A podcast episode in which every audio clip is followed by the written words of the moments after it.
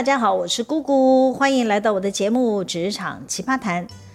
台湾呢开始吹起了 Me Too 风的时候呢，我也想做这个题目，但我怕我人为言轻啊，不会引起共鸣。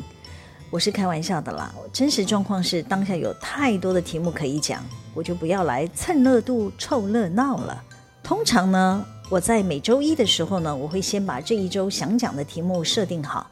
每天利用晨运的时间想一下有什么小故事可以加进来。随着时间往前推移呢，工作中都会有很多的突发状况，让我的灵感有如泉涌啊！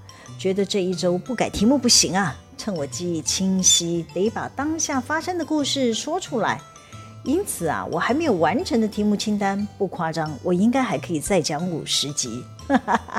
这代表啊，我还会继续督促自己。每周规律的做节目，记录我的职场人生，希望铁粉们要继续支持我哦。好啦，回到我们今天的主题。前不久呢，我跟几位童年的朋友去探访一家怀石料理餐厅，餐厅的老板娘本身就是个热爱美食的厨师，她每上一道菜呢，都亲自来仔细介绍，包括她用了哪些季节性的食材，透过什么方法料理，呈现了什么口感。每道菜都能说出的小故事，引领我们这些食客啊，赶紧下手，大快朵颐。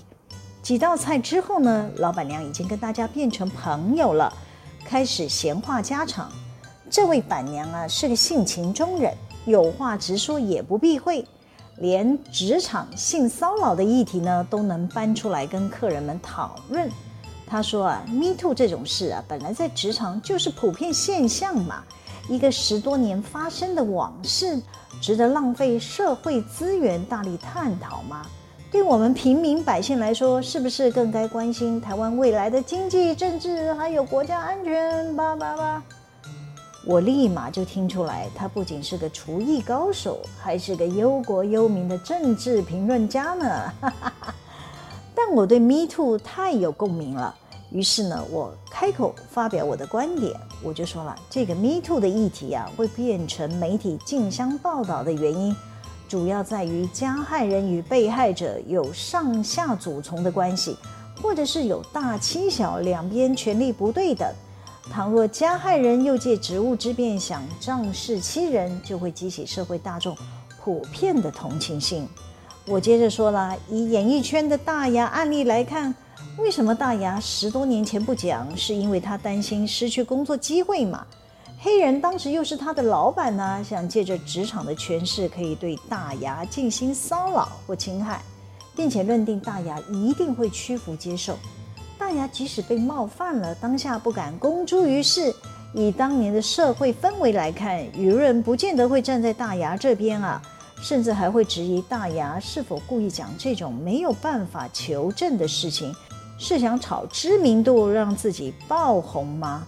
另外，黑人为了自证清白，一定会想以送纸棒，向大牙提出法律告诉，让被害人心生畏惧，双方陷入罗生门，各说各话，社会大众更难知道真相。如果我是当年的大牙，经过的这个权衡得失，我也会选择隐忍不说，因为说了也是白说。板娘没想到我这个客人呢、跟他观点不同，觉得有点话不投机半句多，就借故要忙其他的事，默默离开了。可能有人听到这会想问顾姐，为什么那个板娘的观点会认为在职场被骚扰是普遍现象，没什么好说的呢？呃，实不相瞒，职场有很多前辈确实是这样想的。我先说我自己的故事吧。早期职场啊，对女性的尊重确实做得不好，尤其是刚出社会工作或看起来年幼可期的女孩。我当时就是属于后者，骚扰我的不是上面的长官啊，而是一般的员工。那位员工啊，因为多日没有来公司上班了。也没有跟公司通报要请假，我当时的工作就是担任人事助理嘛。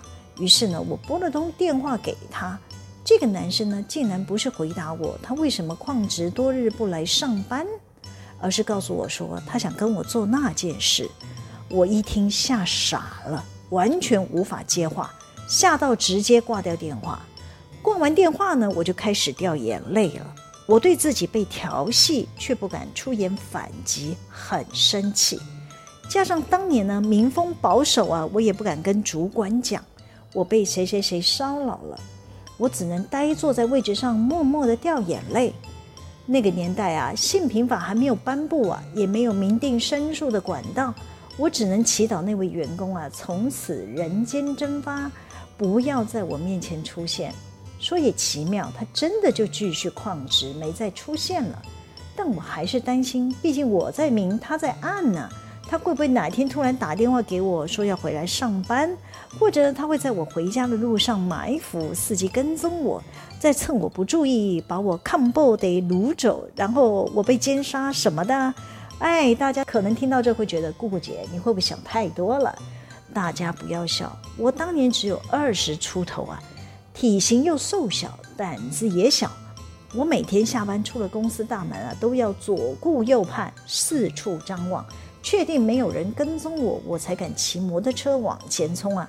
快到家的时候呢，我还要再确认后面有没有人，我才敢拐进我家的巷子口。哎，我都忘记自己神经兮兮有被害妄想症是隔了多久才好起来的。像我这种。只是隔着电话被骚扰的，都惊恐了好久好久。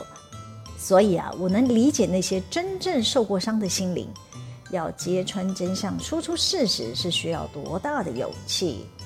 可能有人会想问：如果职场真的遇到骚扰事件，受害者该怎么做才好？我会建议受害者应该要大声讲出来。让这一类的好色之徒啊，接受社会大众的公平论断，才能遏制他们继续再犯。我先说个故事。之前我们产线有个女生，她要到生产区的角落物料间拿生产需要的料件，那就有个男同事尾随跟了进去。那个男生呢，故意在狭小的空间里伸出了咸猪手，去摸女同事的胸部。女生惊吓大叫，冲出了物料区。有几个同事刚好路过物料区，看到女生惊慌地跑出来，立即上前关心，才知道那可怕的一幕。随后呢，那个男生慢悠悠地从物料区走了出来，大家一拥而上逮住了他，说要带他到管理室听候公司的发落。男生当时一直辩解，说他没有做什么，他以为那边可以通往洗手间呢。大家都知道，男生是在瞎扯，产线主管只好安排领班先把人带到办公室交给我处理。另一方面呢，我们也在调监视器画面，刚好在进出物料区的前方有拍到男生尾随女同事进入物料区的身影，也录下女同事快速跑出物料区的画面，前后不过只有几秒钟。那个男同事见到我呢，一直喊冤说他没有骚扰，是那个女生自己撞到他的怀里，叭叭叭。我看他鬼话连篇的，我就直接问：你工作区域根本就不在那里啊？请问你跟着女同事进物料区干嘛？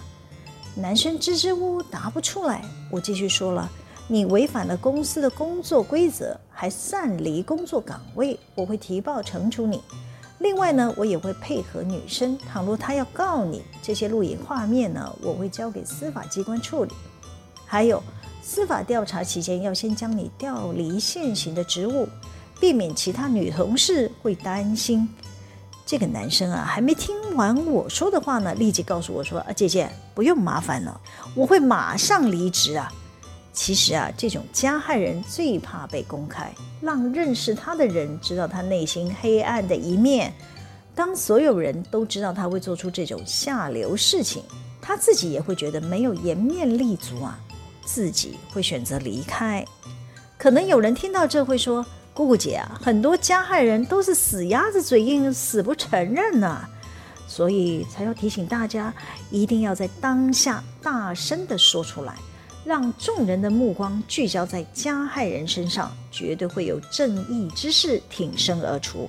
如果当下选择息事宁人，事后越想越不甘心，想回头指控加害人，就需要收集更多的证据证明。提醒每一个在职场的小伙伴们，一定要保护好自己。我再说个故事吧。多年前，我们公司来了一个漂亮的女生，担任业务代表的工作。小女生刚到职没多久，适逢公司举办新年度的营运展望大会，她的男主管呢邀请她一起出席公司的活动。公司年度大会在知名的饭店举行，当天午餐呢就在饭店的自助式吃到饱餐厅用餐。小女生与主管是肩并肩坐在靠墙的沙发区上。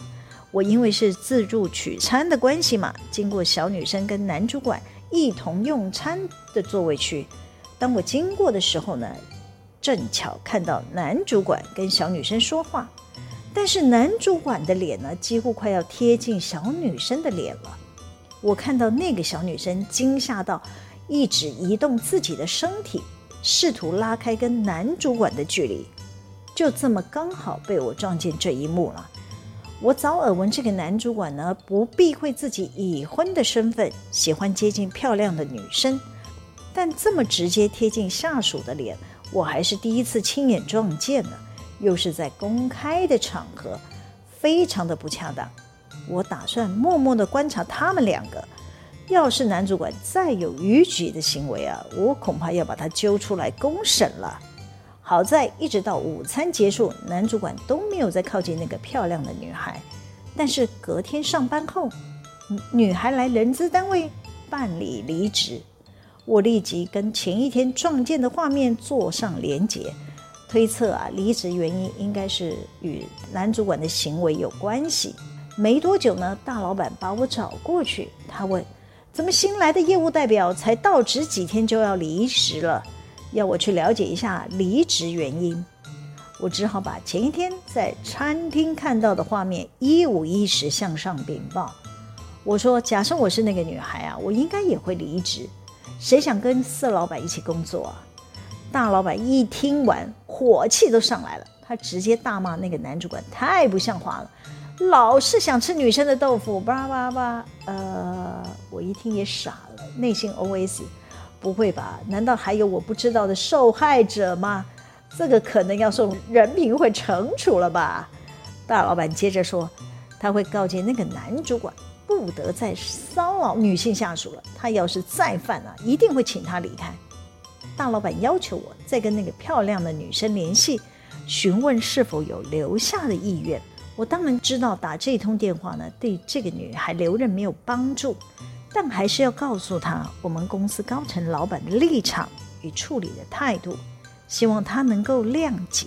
漂亮的女生从头到尾都没有想申诉的意思。他只是选择默默的离开，但被我撞见事件的发生，所以呢，我主动关心联系，让这个女孩释怀了不少。她说：“她没有想闹事啊，她也觉得给上面主管们带来的困扰非常的不好意思。”叭叭叭，听到这，我其实蛮心疼的。台湾的教育都把女孩们教成了知书达理了，发生这种事还要先觉得是自己不对，给大家带来困扰。哎，我还是一直开导他说，这不是你的问题。倘若日后再有类似的事件，一定要先保护好自己，并主动向公司反映。小女生还是很客气地跟我说谢谢。那我怎么觉得这个小女生就对两天啊？我不得不说，小女生的处理态度确实是在这个 Me Too 运动风起云涌前，多数的受害者都会选择的做法。但现阶段民智已开，民气可用啊！大家不要怕，除了做好自身的保护，避免孤身一人陷入危险的处境。倘若你感觉被侵犯，一定记得要在当下反应。比方说，在公共运输上被色狼偷摸或偷拍，得要大声的叫出来，让那些加害人知道，他要是管不好自己的手，他得进看守所啊！好啦，今天先分享到这里。喜欢我们的主题吗？可以帮我们留言、按赞、分享、订阅。每周日都会有更新的内容在各大 Podcast 平台上传哦，请大家要记得追踪我。谢谢大家的收听，我们下次见喽，拜拜。